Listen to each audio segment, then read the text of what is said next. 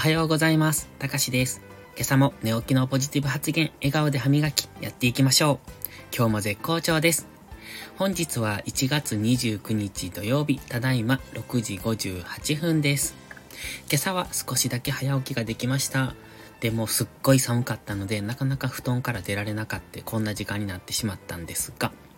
今朝の雑談はね、えっ、ー、と iPhone の Face ID がマスクをしててもできるよっていう、そんなベータ版、えっ、ー、と、お試し版ですね、っていうのが出ましたよっていうニュースを先ほど見たので、それをご紹介しておきます。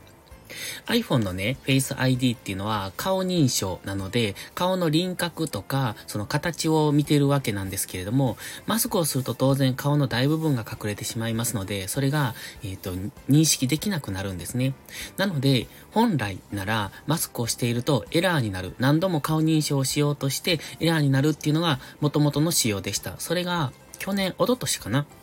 に、えっと、マスクをしてるとすぐパスワード入力の画面に変わるように少し iOS が改良されたんですね。で、今回 iOS14.5 っていうのから、えっと、その Face ID がマスクをしたまま、つまり目の部分だけでも Face ID が認証してくれるよっていう、そういう話です。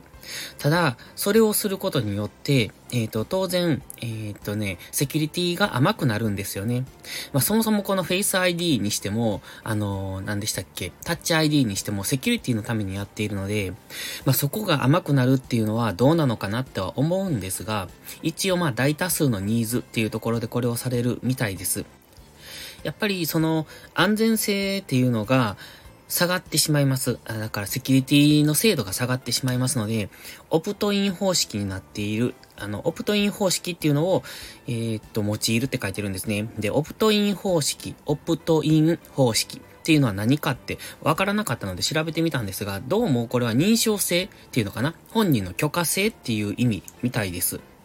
なので、本人が、その、うんと、低い安全性のセキュリティでもいいよっていう風にすれば、マスクありでもフェイス ID が機能するという、そんな、えー、っと、仕組み、新しい機能が iOS14.5 からは備わるそうです。まあ僕は多分それは使わない。あの本来のフェイス ID にしとかないと、クレジットカードとか全部そこに入れてるんですよ。だからなんだ？えっ、と、お財布携帯っていうのを入れているので、だからそれが Face ID が甘くなった状態でされると、他の人でも開けられるっていうことにもなりかねないので、まあスマホを落としたことがないので、別に問題ないといえば問題ないんですが、その辺は注意かなと思っております。というところで今朝の雑談でした。そしていつも忘れるんですが、今朝のお香はカモミールです。それでは、いいことから始めよう。今日も元気よくいってらっしゃい。